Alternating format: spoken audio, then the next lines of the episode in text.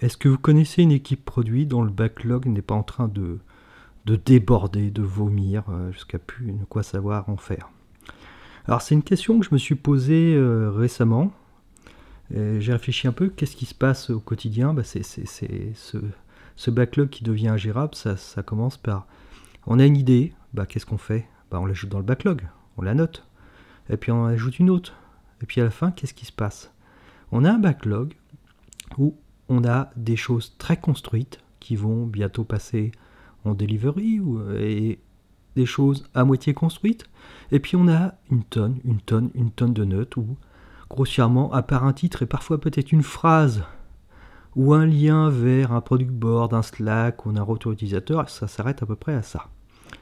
Alors, en quoi, pour moi, c'est néfaste d'un point de vue technique et aussi d'un point de vue peut-être psychologie d'équipe? Et quelle solution je propose?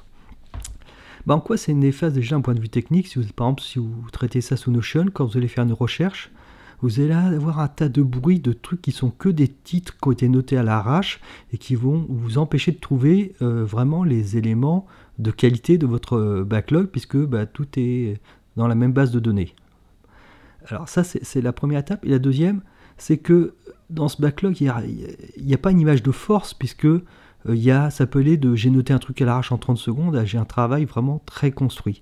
Donc je trouve que ce backlog, il, perd de sa qualité, il est absolument inexploitable à explorer, ou alors il faut rajouter des tags filtrés, genre j'ai pas commencé, c'est un peu en cours, c'est super travaillé. Pour moi, c'est pas, c'est pas adapté. Alors qu'est-ce que je propose? Je propose un truc qui peut paraître contre-intuitif à l'ère de l'informatique, c'est de dissocier le backlog de ce que je vais appeler une boîte à idées et de recopier à la main quand il y a vraiment besoin la boîte à idées vers le backlog.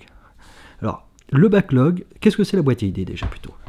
La boîte à idées, c'est une autre base de données, par exemple ça peut être une base de données Notion, dans laquelle il y aura un élément, un nombre d'éléments très très fini. Un titre évidemment, euh, la source, d'où est-ce qu'on a eu ce besoin, euh, un problème. Alors pourquoi un problème? Parce que si on pense solution et non problème dès la boîte à idées, euh, on a raté forcément sa, volonté d'exprimer le vrai besoin. je vais vous donner un exemple très précis. Ah tiens, on m'a dit que ça serait pas mal d'ajouter les dépenses dans l'export Excel, les dépenses faites par intervention. Non, peut-être que la meilleure solution, c'est de proposer une page, un outil d'analyse financière ou même de, euh, qui va remonter des alertes en cas de dépenses plutôt que que la personne fasse un export Excel et bricole à la main sous Excel. Donc la boîte à idées, ça doit aussi faire un minimum l'effort de remonter au vrai problème. Quel est le vrai problème?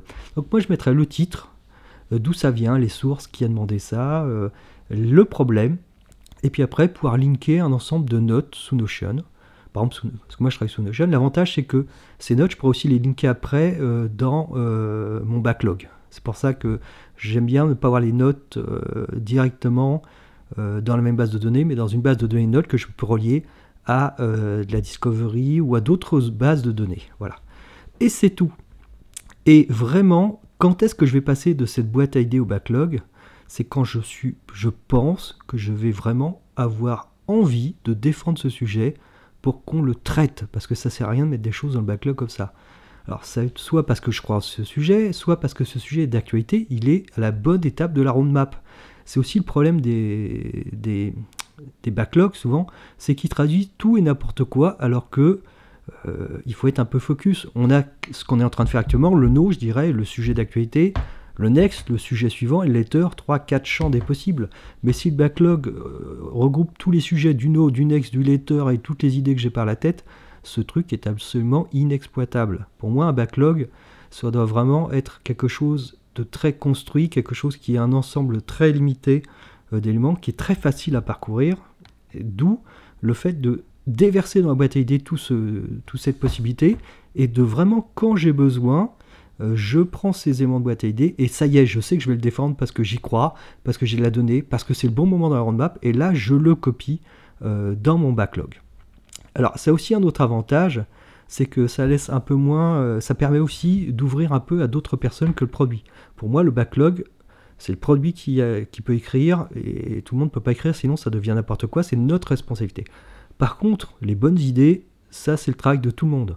bah, au moins dans la boîte à idées, n'importe qui peut proposer quelque chose. Après, le produit va aller les embêter tout le monde, dire oui, mais pourquoi, pourquoi tu veux ça? Remonter au problème. Et souvent, on, est vu un peu comme des enquiquineurs à cause de ça. Mais ça permet justement de construire quelque chose qui est beaucoup plus large que l'équipe produit. Donc tout le monde devrait avoir accès à la boîte à idées, d'après moi mais euh, tout le monde ne devrait pas pouvoir écrire dans le backlog. Donc je trouve que cet équilibre entre boîte à idées et backlog avec cet aspect, on ne les lit pas entre elles parce que d'un côté c'est, un truc qu'on met tout ce qu'on veut, euh, et d'un côté un truc qui est très construit, euh, qui est très focus sur la roadmap, no, next et un peu later on va dire, mais pas plus. Ça me semble être la, moins mauvaise solution, je dirais, que j'ai trouvé actuellement pour répondre à mon problème.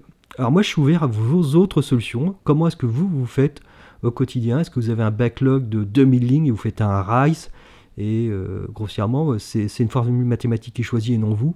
Alors je dis pas que Rice ou Acid, des choses comme ça sont mauvaises, mais moi je préfère quand même avoir quelque chose d'un peu plus qualitatif dans mon, dans mon backlog et quelque chose d'un peu plus euh, tempête d'idées, beau bordel organisé dans ma boîte à idées. Voilà. Donc je suis, je suis très preneur de vos retours, voir comment est-ce que vous vous faites.